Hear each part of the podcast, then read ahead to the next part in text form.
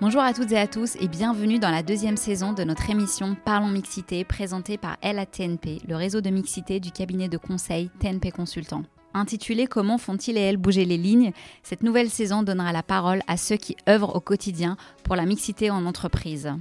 Après une première saison dédiée au parcours de nos consultantes, dont l'objectif était d'attirer plus de talents féminins dans les métiers du conseil, nous avons souhaité consacrer cette deuxième saison à celles et ceux qui sont à l'œuvre chez nos clients sur les sujets liés à la mixité. Je recevrai ainsi des responsables de réseaux de mixité, des personnes qui portent les sujets en lien avec l'égalité femmes-hommes dans les directions RH ou directions générales de leurs entreprises. Pour le deuxième épisode du podcast Parlons Mixité, dédié à l'échange avec nos clients sur les sujets de la mixité et diversité en entreprise, mon invité est Frédéric Potier, délégué général à l'éthique et la conformité LARATP. Après avoir occupé plusieurs fonctions ministérielles, il a accepté un nouveau défi en février 2021, celui d'intervenir dans une entreprise de 55 000 salariés sur les sujets liés à l'égalité, la diversité, l'éthique et la conformité. Il va nous raconter son parcours qu'il a mené vers cette fonction, les actions et engagements du groupe RATP en faveur de la mixité et les challenges qu'il va adresser pour les années à venir. Bonjour Frédéric. Bonjour. Alors pour commencer Frédéric, je vais vous demander de vous présenter à nos auditrices et auditeurs. Très bien, donc je m'appelle Frédéric Potier, euh, actuellement j'occupe des fonctions de délégué général à la RATP, et je suis issu de l'administration, du corps préfectoral euh, plus précisément, et j'ai occupé différentes euh, responsabilités dans des cabinets ministériels, à Matignon, à l'Assemblée nationale, et j'ai été, avant d'occuper ces fonctions à la RATP, délégué interministériel à la lutte contre le racisme, l'antisémitisme et la haine anti-LGBT, la DILCRA. Et donc, euh, donc voilà, j'ai un parcours assez varié, un peu iconoclaste pour un préfet d'ailleurs, euh, mais c'est ce qui fait aussi euh, l'intérêt euh, de travailler euh, dans différentes sphères. On s'enrichit beaucoup. Et alors, comment un préfet justement arrive-t-il à la RATP Par quel processus êtes-vous arrivé à ce poste? Eh bien, à la vérité, je dois vous dire que j'ai été chassé par un cabinet de chasseurs de tête. Donc ça fait toujours plaisir à l'ego hein, d'être chassé et d'être recruté pour des fonctions euh, éminentes. Et il se trouve que Catherine Guilloire, la, la PDG de la RATP, cherchait quelqu'un avec un double profil, un profil plutôt régalien, euh, incarnant une forme d'autorité sur des questions de laïcité, de neutralité religieuse, euh, et en même temps, elle voulait quelqu'un qui soit très sensible aux questions de discrimination, discrimination liée à l'origine, au genre, à l'orientation sexuelle, et il se trouve que j'avais euh, un peu ce double parcours, cette connaissance des affaires publiques et cette sensibilité personnelle, et c'est ce qui a fait que euh, elle m'a recruté, et que je suis arrivé ici le, le 15 février 2021. Très bien. Alors euh, après bientôt un an, comment vous sentez-vous euh, en entreprise? Parce que voilà, je pense qu'il y a un changement entre euh, la fonction publique et l'échelle de l'entreprise qui est, on va dire, un peu plus réduite. Enfin, comment se passe pour vous cette prise de poste? Alors ça se passe très bien. Merci beaucoup de cette question. non, je crois que ce qu'on peut dire d'abord, c'est qu'il y a des effets de, de taille puisque la RATP est une énorme machine et donc à plusieurs égards elle ressemble finalement à un ministère, au ministère de l'Intérieur que moi j'ai connu. Et donc on retrouve des effets un peu de, de lourdeur. Euh, mais on retrouve aussi des vraies différences. Moi, je, trouve qu'ici, euh, malgré la taille, il y a une hiérarchie qui est, qui est moins, euh, moins présente, qui est peut-être moins symbolique, avec un travail beaucoup plus en transversalité, avec des, missions thématiques. Donc ça, je crois que c'est une vraie force. et dans les points positifs, je pense qu'il y a un attachement aussi au service, au service public, à l'intérêt général qu'on pourrait retrouver dans une administration ou un ministère. Donc euh, j'ai pas complètement l'impression de changer de monde. Je travaille toujours sur des thématiques euh, qui me sont chères. Donc c'est pas pour moi non plus une, une révolution. Hein. Euh, mais voilà, je découvre ce qu'est euh, un, un, rapport annuel, de ce qu'est une déclaration euh, de performance extra-financière, un plan de vigilance, etc. Et c'est assez passionnant. Et alors, quelle a été l'une des premières actions ou peut-être mesure, peut-être un mot un peu fort pour l'entreprise, mais action en faveur de l'inclusion euh, ou l'égalité femmes-hommes? Alors d'abord, je pense que comme toutes les personnes qui ont été amenées à avoir une mobilité professionnelle au cours de l'année 2021, on est arrivé dans un contexte un peu particulier, hein, marqué par la crise sanitaire, le télétravail, euh, euh, des habitudes finalement euh, qui avaient été bouleversées, et puis des transformations dictées beaucoup par des urgences. Et donc moi, en arrivant et, en prenant un peu ces fonctions-là, j'ai eu à cœur notamment de, mettre en avant une action à laquelle je tenais, qui était en faveur des personnes LGBT puisque le, 17 mai euh, est la journée internationale de lutte contre l'homophobie, et donc à cette occasion, on a diffusé un, petit film avec un petit quiz qui nous a permis là aussi d'avoir un retour de terrain très intéressant sur l'état des discriminations, des préjugés, et en même temps faire de la sensibilisation. Donc moi j'étais très heureux de cette première euh, décision, cette première mesure, qui s'est prolongé deux mois après par euh, quelque chose d'assez innovant, puisque nous avons publié un guide euh, en faveur des personnes trans, euh, leurs droits, leur accueil dans l'entreprise. Et je crois qu'on a été la première entreprise en France à le faire, avec beaucoup de réserves, hein, ça mériterait d'être vérifié, mais on a été heureux de cette mesure-là parce que c'était pas une mesure dictée par de l'idéologie ou du militantisme, c'était quelque chose qui remontait du terrain, avec des managers qui nous disaient qu'ils n'étaient pas forcément à l'aise avec cette question-là, qu'ils n'avaient pas toujours les bons mots, qui voulaient bien faire, mais qui se sentaient relativement démunis. Et donc on a été amené à publier cette, cette plaquette, ce guide au cours de l'été, et euh, elle a connu un vrai succès. Beaucoup de gens ont dit qu'elle avait été utile et il y a de nombreuses entreprises qui s'en sont inspirées. Donc voilà, c'était une, première action, une première amorce d'action pour laquelle euh, je trouvais qu'on avait pu euh, être utile avec toute mon équipe. Je vous confirme que la RATP est l'une des entreprises les plus en avance sur ces sujets, en particulier sur euh, le sujet euh, LGBT. Euh, alors, en effet, j'ai pas non plus comparé toutes les entreprises, mais à travers les différentes interviews, les échanges que j'ai avec les entreprises, je, je, peux vous confirmer ce point. Alors, pour s'intéresser un peu plus à l'entreprise, à la RATP, je vais vous poser quelques questions sur des sujets, par exemple, en premier sur des actions pour réduire l'égalité salariale euh, entre les femmes et les hommes. Euh, Qu'avez-vous mis en place ou comment était en tout cas l'état des lieux en, arrivant, euh, en tout cas vous en arrivant à l'entreprise? Alors moi je suis arrivé dans une entreprise euh, qui est vraiment à la pointe du progrès sur ces questions-là. Donc je n'ai aucun mérite sur cette problématique. Il se trouve qu'on a une présidente, femme, Catherine Guilloire, qui est très engagée sur cette question-là et qui se contente pas de discours. C'est-à-dire qu'on n'est pas tellement dans les grandes déclarations, on est beaucoup dans les actes. Et, dans les actes forts, on a un COMEX, par exemple, qui est paritaire, avec des femmes aux plus hautes fonctions euh, au sein de ce COMEX, euh, qui fait que euh, les politiques de nomination, par exemple, sont très volontaristes, avec la détection de, de jeunes personnes de talent avec leur promotion très active, ce qui fait que on a obtenu un score de 95% à l'index égalité en l'an 2000, ce qui était voilà, une vraie réussite, une vraie illustration de cette politique-là. Et je, je crois que au fond, à partir du moment où on reconnaît les talents, euh, eh bien les, autres questions suivent, c'est-à-dire que quelqu'un qui marche très bien dans l'entreprise, il n'y a pas de raison euh, qu'elle soit discriminée sur le plan du, salaire. Et je crois que tout le monde est très attentif à ça, et donc euh, c'est une, sensibilité qui est partagée à, à, tous les niveaux, avec aussi un programme euh, qui s'appelle RATP au féminin,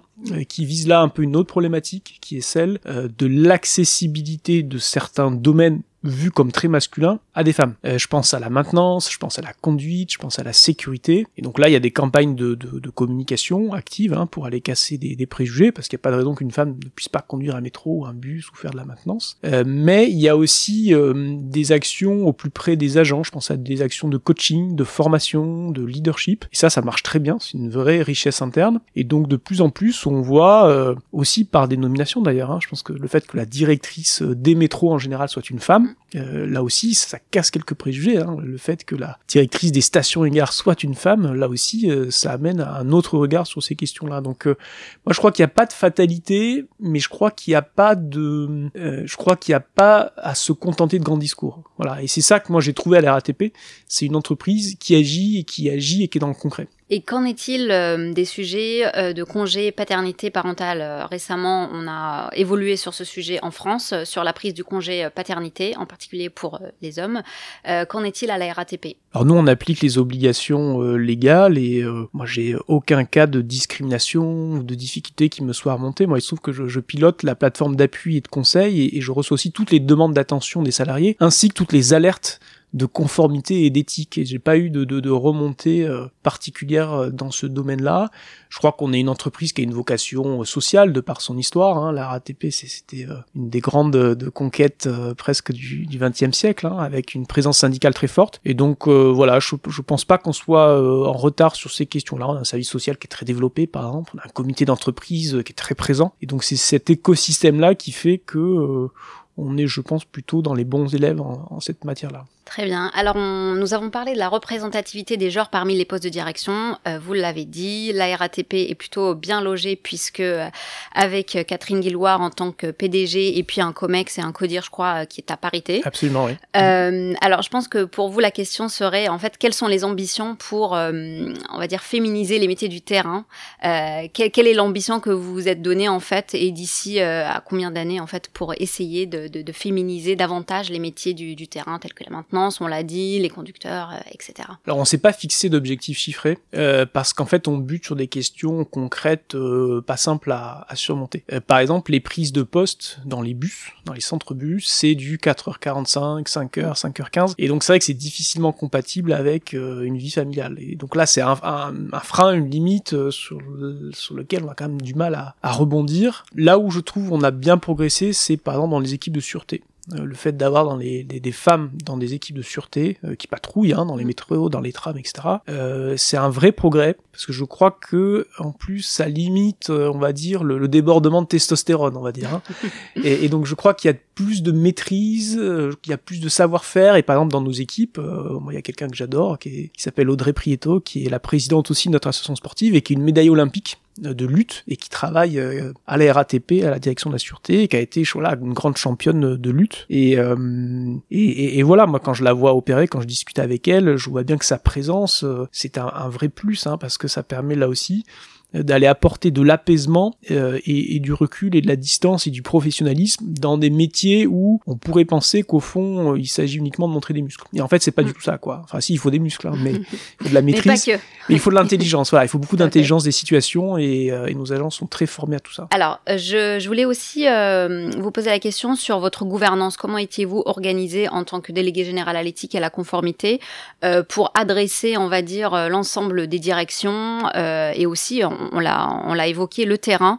Euh, avez-vous des relais? Comment êtes-vous organisé pour adresser l'ensemble des salariés de la RATP et en tout cas les sensibiliser au sujet donc de l'égalité femmes-hommes, de la diversité, etc. Alors d'abord, moi j'ai la chance d'être directement rattaché à la présidente, euh, ce qui me donne un positionnement euh, finalement très c'est intéressant parce que je suis à la fois indépendant, je dépends pas euh, de la DRH, je dépends pas de l'audit, je dépends pas de, des affaires publiques, euh, mais ça me donne aussi euh, une vocation à intervenir directement avec chaque unité. Et ça c'est très précieux parce que moi, je dis souvent que l'éthique et la conformité, il faut pas que ce soit euh, une petite bande de, philosophes ou de donneurs de leçons. Quoi. L'idée, c'est vraiment d'avoir une valeur ajoutée, de, faire des programmes coups humains avec euh, les directions opérationnelles.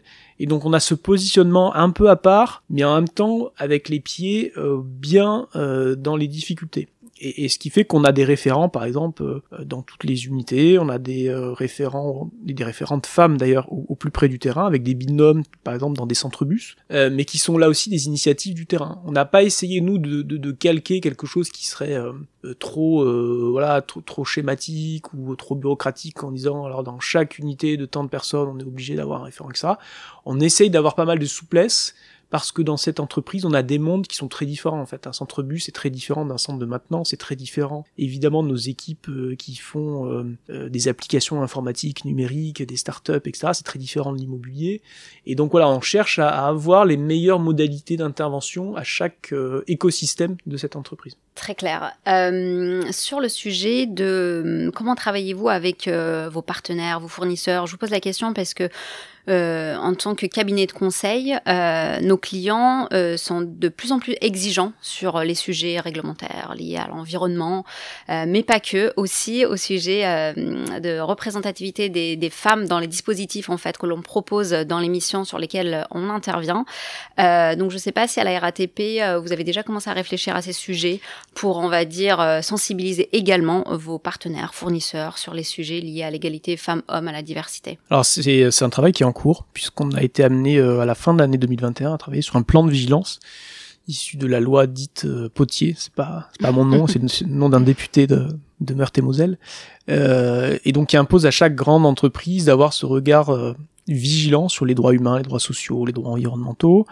Et ce travail qu'on a mené fin 2021 nous a amené finalement à tirer la conclusion que nos risques sur ce sujet-là, euh, de la vigilance était moins sur nos propres agents que sur les sous-traitants, les prestataires, les fournisseurs, notamment dans deux domaines, et c'est pas un scoop euh, de le dire, hein, c'est celui de la propreté et de la sécurité privée, voilà, qui sont deux domaines où euh, on sait qu'il peut y avoir du travail au noir, on sait qu'il peut y avoir des normes sociales pas respectées, on sait qu'il peut y avoir voilà des difficultés réglementaires. Je pense à l'obtention de, de, de, cartes de séjour ou à des autorités administratives enfin des autorisations administratives sur euh, bah, des actes de sécurité. Et, donc voilà, c'est quelque chose euh, sur lequel on a travaillé fin 2021 et dont on n'a pas encore tiré toutes les conclusions. Euh, mais je vois bien la difficulté hein, qu'on a sur ce sujet-là, avec une solution de, de, facilité qui pourrait dire on met dans un contrat qu'il faut respecter telle ou telle chose, euh, ça, c'est une première chose. Euh, je pense que l'enjeu, c'est plutôt d'aller vérifier finalement mm. que, que ces obligations-là sont respectées.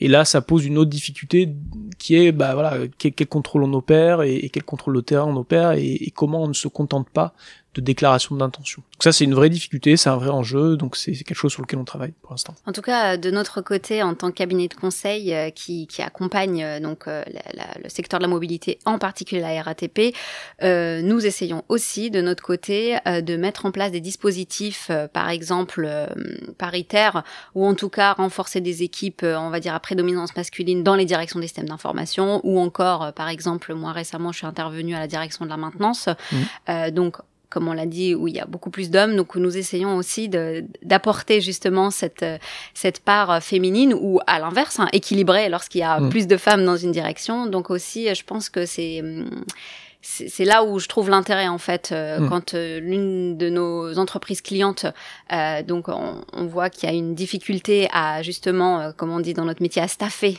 une population féminine ou à l'inverse masculine on essaye de, de, venir un peu combler. Alors avant de terminer j'aimerais savoir quels sont vos futurs challenges? Là on l'a dit la RATP est une entreprise particulièrement en avance sur des sujets d'égalité mais bon je pense qu'il vous reste encore quelques challenges à atteindre si vous voulez bien les partager avec nous il y en a forcément beaucoup, hein, des challenges à, surmonter. Euh, d'abord, je pense que sur euh, la question des violences sexistes et sexuelles, avec la vague MeToo évidemment, qui a traversé la RATP comme elle a traversé l'ensemble de la société française, on a encore des progrès à accomplir. Euh, moi je dis souvent par exemple qu'une blague sexiste n'est pas une blague voilà, comportement raciste euh, et tout aussi euh, inadmissible, etc., etc.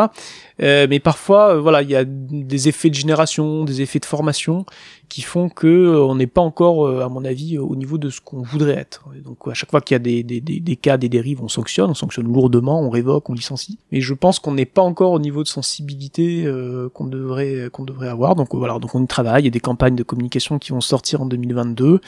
il y a des dispositifs d'accompagnement complémentaires qui vont sortir. Donc on est on évidemment très euh, attentif sur, ce sujet-là. On est également tout aussi attentif sur le sujet de la laïcité. Euh, évidemment, avec là un diagnostic terrain qu'on va mener en 2022, c'est-à-dire qu'on va essayer euh, d'aller faire de nombreux entretiens au plus près des unités opérationnelles pour avoir non pas un audit, mais pour avoir plutôt des, perceptions, des sentiments euh, des représentations sur la façon dont les agents pensent ou constatent que nos outils marchent ou marchent pas. Ça c'est quelque chose de très utile parce que euh, au-delà du nombre de cas qu'on peut voir remonter par les unités, euh, on a aussi besoin d'avoir ce, cette prise de température et, et, ce baromètre un peu un peu subjectif parce que je pense qu'il sera qui sera utile. voilà et puis après bon il y a plein d'autres d'autres problématiques évidemment qui vont qui vont arriver. Moi je, je pense à un sujet comme ça en parlant du plan de vigilance, celui de l'esclavage moderne une problématique finalement qui est très anglo-saxonne, euh, parce qu'il y a eu des, des, lois qui ont été adoptées euh, outre-Manche,